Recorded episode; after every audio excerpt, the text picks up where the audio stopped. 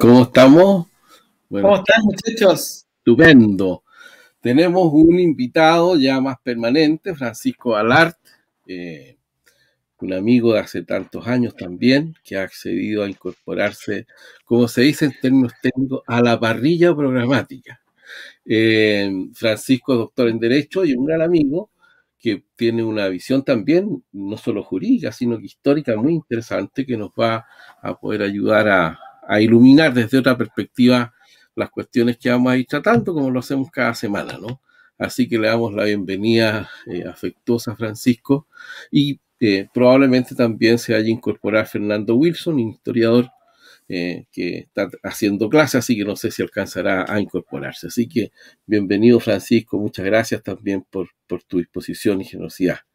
Hoy día vamos a hablar acerca de la cuestión del pueblo, porque evidentemente pareciera que eh, es uno de los temas que ha acaparado la atención mediática, periodística, y que, que dice relación justamente, ¿no es cierto?, con esto de la famosa lista del pueblo que se ha ido desgranando en el tiempo, en que pareciera que, como decía un antiguo autor, eh, no dio lo que prometía. ¿Ah? Eh, pareciera que cayó en los mismos vicios de la, de la política tradicional o de la que no es política, o la política en un sentido estricto siempre es buena, una desviación de lo político, y que uno puede eh, darse cuenta aquí eh, de que, que, sería interesante abordar las cuestiones de cómo se entiende el pueblo, por qué razón habrá ocurrido lo que ocurrió con esta llamada lista del pueblo que, irrumpió de una manera, eh, del punto de vista electoral, tan potente y que a poco menos de dos meses ya está prácticamente sin ningún protagonismo. Aquí hay razones de fondo que no son simplemente, dicho de otra manera, los egos personales que cada uno tiene, ¿no? Aquí hay cuestiones que quizás haya que, escudriñar detrás de aquello y que nos, piden, nos pueden ayudar a tener una mejor comprensión de lo que está pasando en nuestro país. De manera que le damos en primer lugar a la palabra a Francisco, como, como está eh, incorporándose recién ahora, que también nos, le damos la primicia ¿no? y, el saludo de, de agradecimiento por su incorporación. Francisco, te escuchamos. ¿Qué piensas tú sobre estas cosas? Muchas gracias. Muchas gracias. Eh, lo primero que se me ocurre es que pueblo se ha transformado en una palabra sumamente ambigua. Así que es muy oportuno intentar ceñirle un poco a una cierta tradición y al mismo tiempo a una cierta conceptualización. Eso siempre va a ser importante para no referirnos a vaguedad esto. ¿no? Término ambiguo que conviene precisarlo, pero que claro, sin duda surge desde, o sea, sus raíces profundas surgen desde la naturaleza social del hombre. Pueblo siempre se refiere a una agrupación humana, pero hay muchos tipos de agrupaciones humanas. Este es un tipo de agrupación humana que tiene conciencia de sí, de ser algo singular, de tener un modo de estar no de ser, ¿eh? un modo de estar en el mundo que es diferente a otros grupos que viven en paralelo, que han vivido antes y que vendrán después. Esto no necesariamente es una, eh, una cosa polimológica, digamos, que tengan que estar siempre luchando por unos con otros, sino es la simple constatación de que hay modos diferentes. Esta siempre referido a la grupa humana, la acción de poblar, por ejemplo, el verbo poblar es instalar personas, instalar en algún lugar un grupo de habitantes. El pueblo, como connotación geográfica, por supuesto que alude a un lugar, alude a unas construcciones, alude a una organización, pero esencialmente alude a los que viven o conviven, más bien dicho, en ese en ese ámbito mm, que siempre artificial. Mm. La construcción es esa, pero viene de ahí, una conciencia de sí. Esto es lo que diferencia pueblo de multitud. Mm. Multitud, en cambio, que sean las mismas personas que forman parte del pueblo, al menos sociológicamente, en un momento determinado, la multitud es la atomización de esas personas, digamos. Es un no hay un ente colectivo, orgánico ahí. El pueblo, sí lo es. Repito, y esto es muy importante, aunque sean los mismos individuos los que están en una u otra situación, pero son distintos momentos de esa vida. Ah. No es una suma de individuos, por lo tanto, no es la suma de ellos, sino el conjunto. Eso es el pueblo. ¿Cómo lo es? Mira, cuando los convencionales, ¿eh? la, convención constitucional, empezaron varios a, hablar de esto del, pueblo, de la lista del pueblo, y luego un grupo eh, dentro de los convencionales, con, cierta arrogancia, diría yo, con mucha soberbia, eh, se trataron de instalar como los representantes totales y absolutos del mismo pueblo. Creo que hay allí una, eh, un error conceptual, pero con base ideológica. ¿ah? Eh, comparto lo que, lo que Francisco narra en cuanto al origen de la palabra y es bueno aterrizarlo, es bueno saber, eh, entender de qué estamos hablando. Estos convencionales parecen no saberlo ¿ah? y con cierta arrogancia e ignorancia y algunos con ideológicamente trataron de instalarse como nosotros somos el pueblo. Nosotros 20, nosotros 30, somos el pueblo y por lo tanto, por esa e, e, especie de representación de los demás, de la masa, ¿ah? eh, definimos lo que es bueno y es malo eh, y establecemos el orden. ¿ah?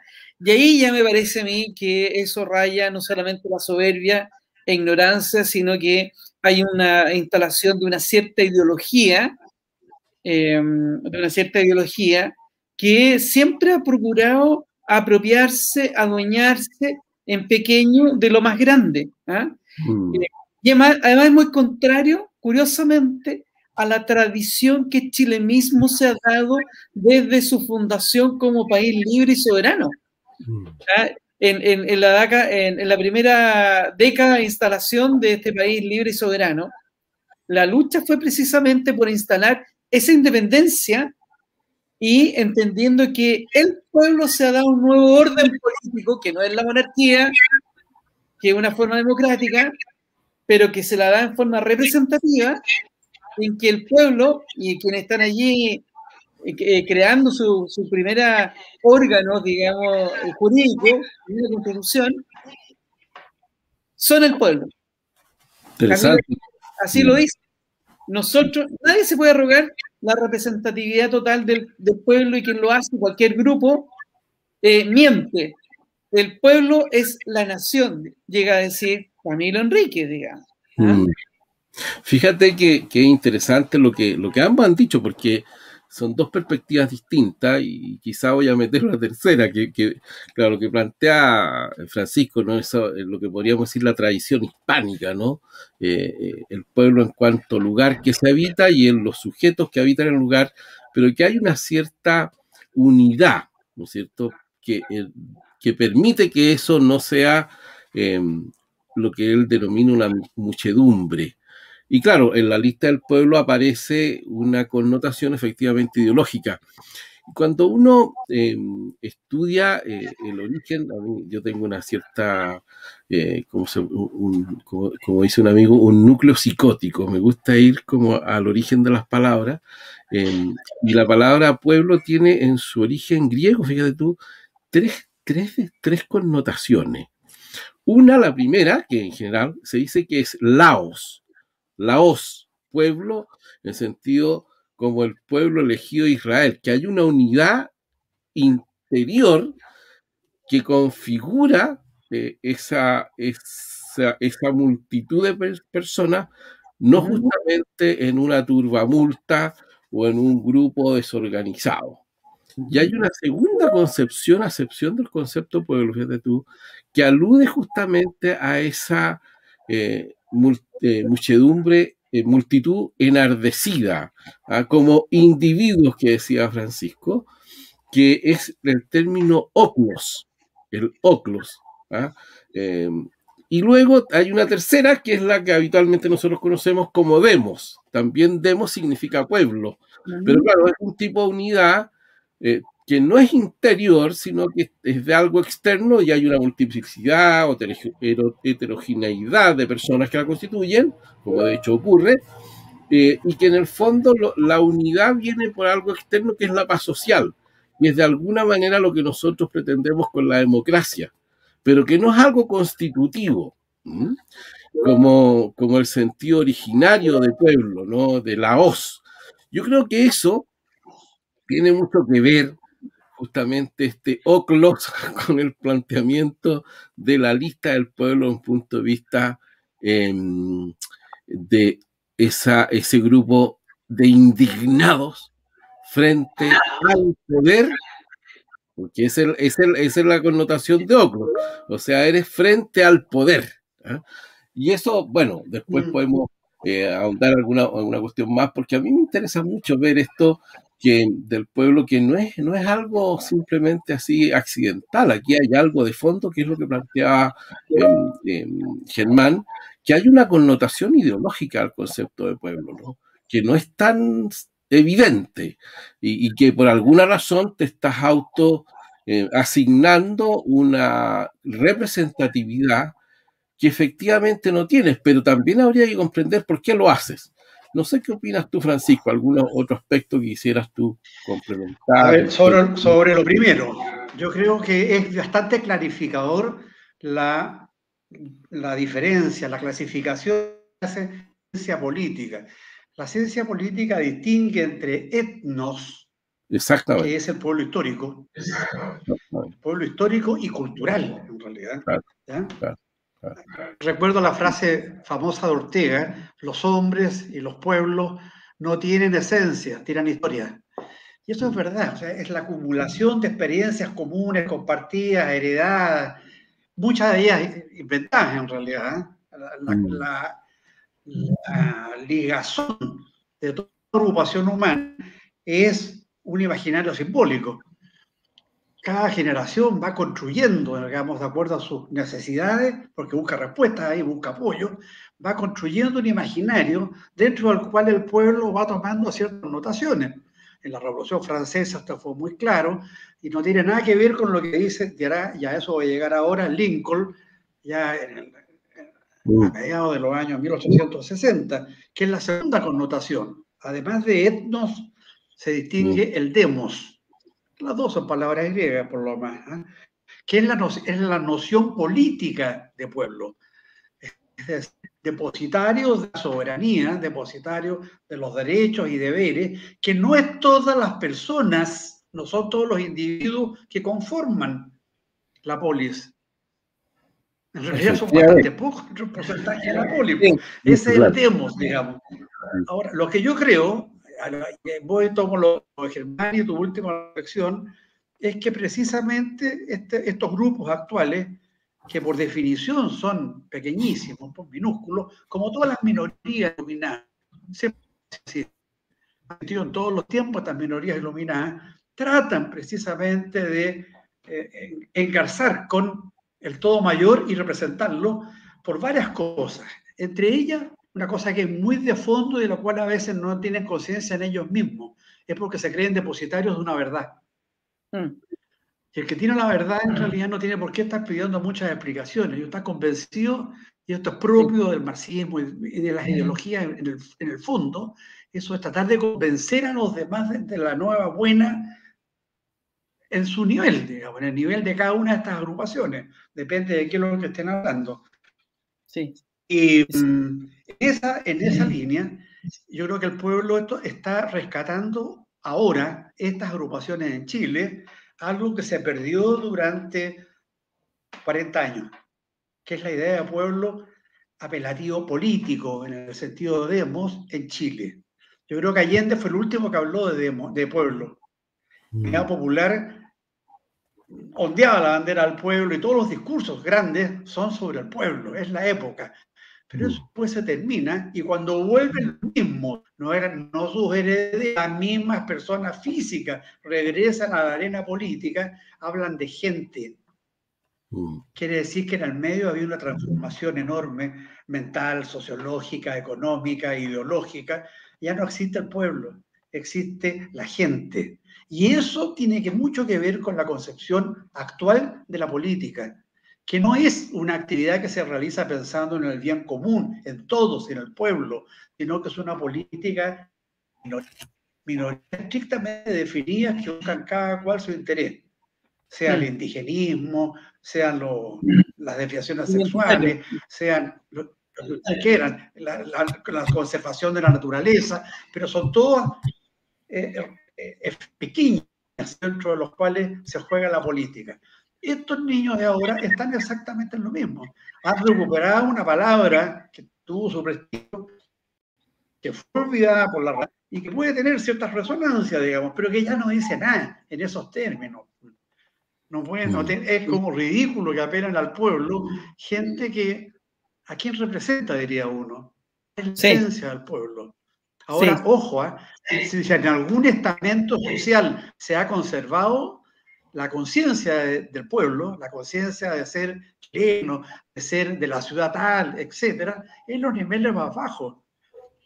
Y estos movimientos del pueblo son estrictamente elitistas, digamos. Son solamente y exclusivamente formados por clases educadas como primero, segunda generaciones, ustedes quieran, mm. pero no tienen nada que ver, y por eso que tienen los votos que tienen, no tienen nada que ver con lo que opina la inmensa mayoría de la gente que en términos reales, verdaderos, conforman sí. pueblo.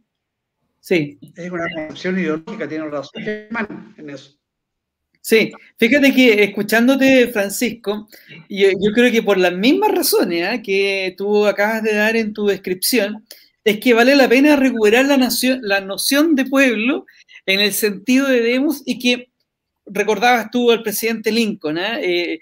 Eh, no sé si estabas pensando lo mismo, pero el presidente Lincoln en el año 1863 da ese precioso breve discurso de Gettysburg, ¿ah? eh, que además lo da en circunstancias muy extraordinarias, porque eh, cuatro meses antes había ocurrido en Gettysburg una batalla cruenta con numerosos muertos tremendos y eh, se decide entonces allí hacer un, levantar un, monumento y hacer una, una reparación, digamos, y se establecen varios discursos, ¿ah? es muy interesante lo que ocurre ese día.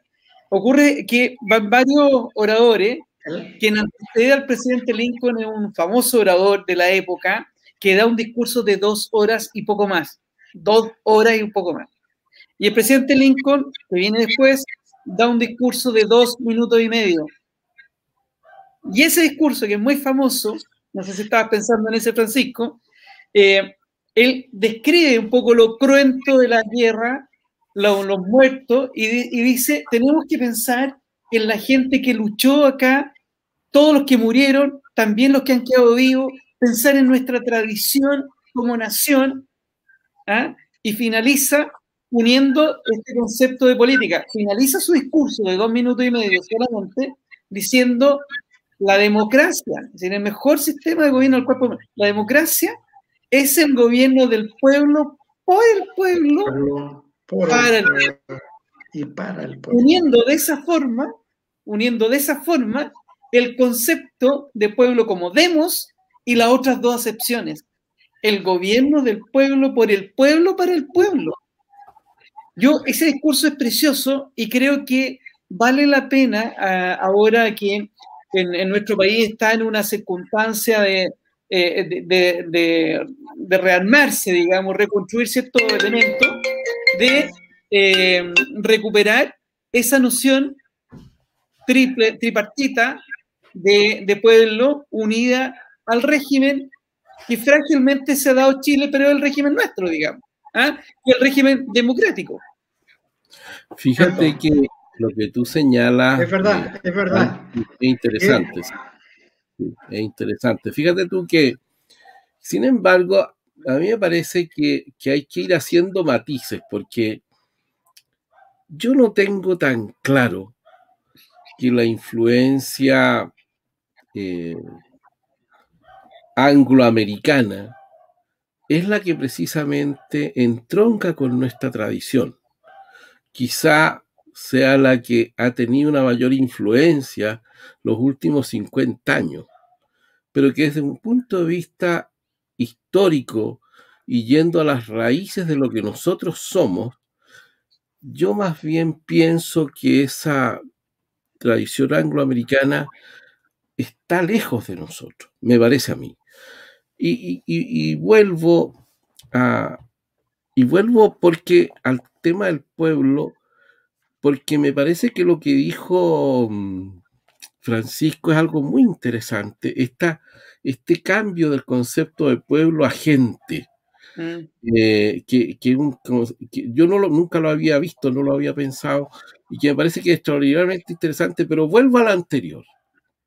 Cuando uno dice, eh, ¿en qué está pensando Allende con el pueblo? Y uno encuentra eh, que desde el punto de vista político, estrictamente político, e ideológico político, así, esa configuración totalitaria ¿no? de lo político.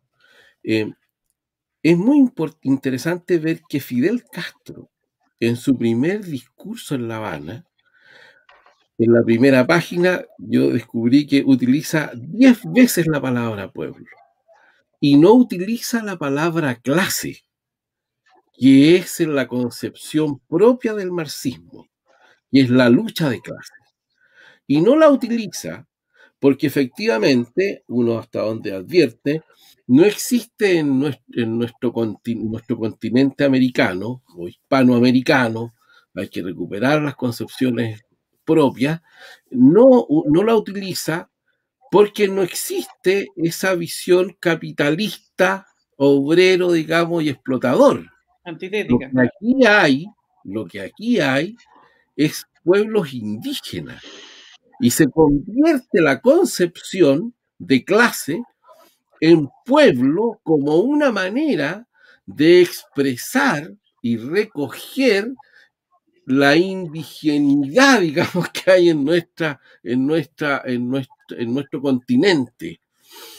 Y considerando ese aspecto, aparece en el planteamiento marxista esta idea del pueblo, como lo dice Gramsci, ¿no? Como esta especie de, bloque social de los marginados. Y que otros autores como Dussel, que, yo tengo ahí también mi, preocupación, porque son los que plantean de manera concreta, a partir de la teología de la liberación, toda esta visión de la izquierda en, Hispanoamérica, en que utilizan ahora el concepto como no solamente de, los, de los oprimidos, sino que también y excluidos. Y esos excluidos, y ahora termino, es una muchedumbre de individualidades que pueden ser mujeres, pueden ser hijos, pueden ser indígenas, pueden ser eh, personas que tienen una orientación sexual distinta a la propia de su naturaleza, eh, indígenas, etc. Y que en un momento dado, esto lo dicen ellos, adquieren conciencia de la opresión. Mm. Y ese es el pueblo. Por lo tanto, cuando uno ve lo que es esta lista del pueblo, lo que está viendo es un correlato perfecto de esa definición, porque son diferentes tipos de, de personas que adquieren esa, esa conciencia de ser oprimido y se constituye en ese acto, dicen ellos, el pueblo. El pueblo soberano.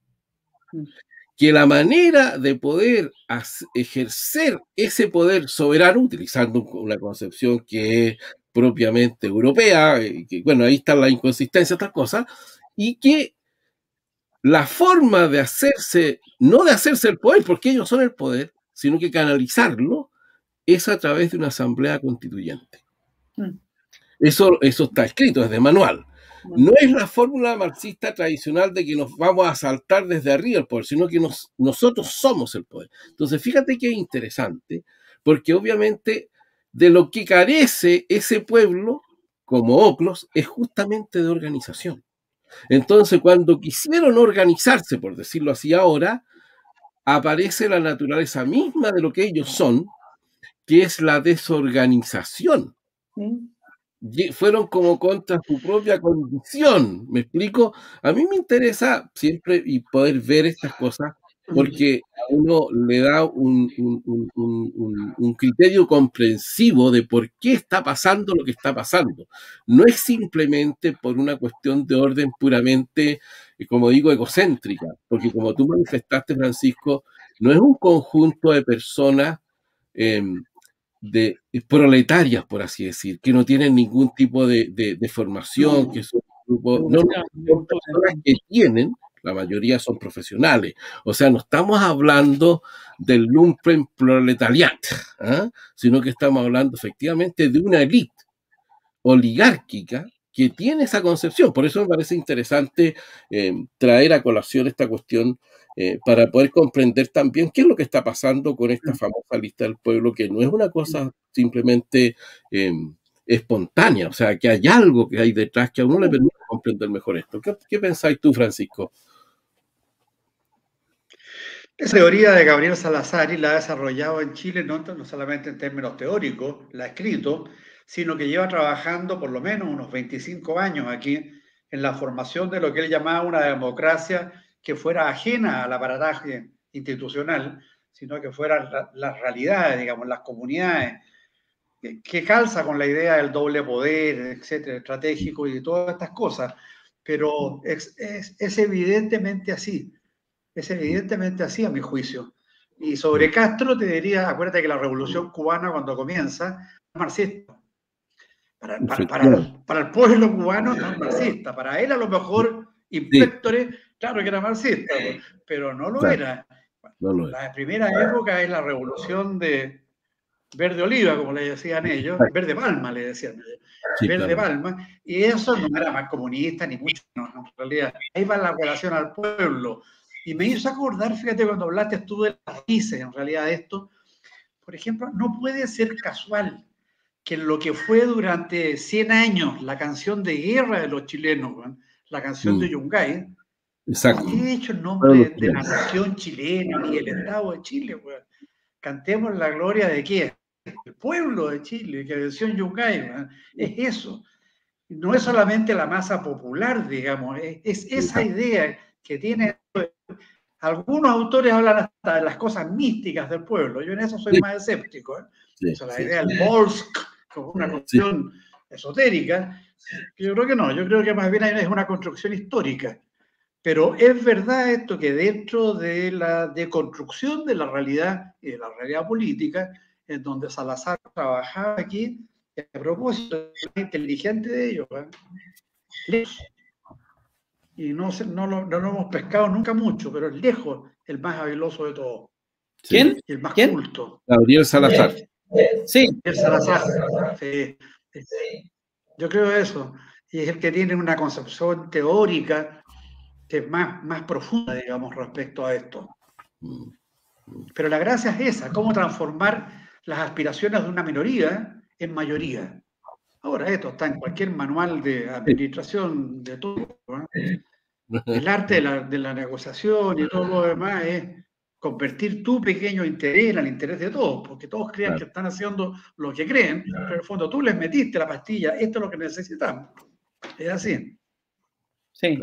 Sí, fíjate que el, y, este mismo grupo, digamos, ¿ah? que se autodefine como el pueblo, eh, ni siquiera como representantes, sino que son el pueblo, eh, así de, de, de, categórico, han tenido que recurrir a una serie de elementos para poder eh, que alguien les crea, digamos. ¿ah? Han llegado a decir que son un poder eh, en sí mismo, un cuarto poder, y por lo tanto es que de ellos emana eh, una autoridad suficiente para poder proponer o definir lo que es correcto o incorrecto. A mí me llama mucho la atención y la verdad es que no sé si vaya a durar mucho, no sé.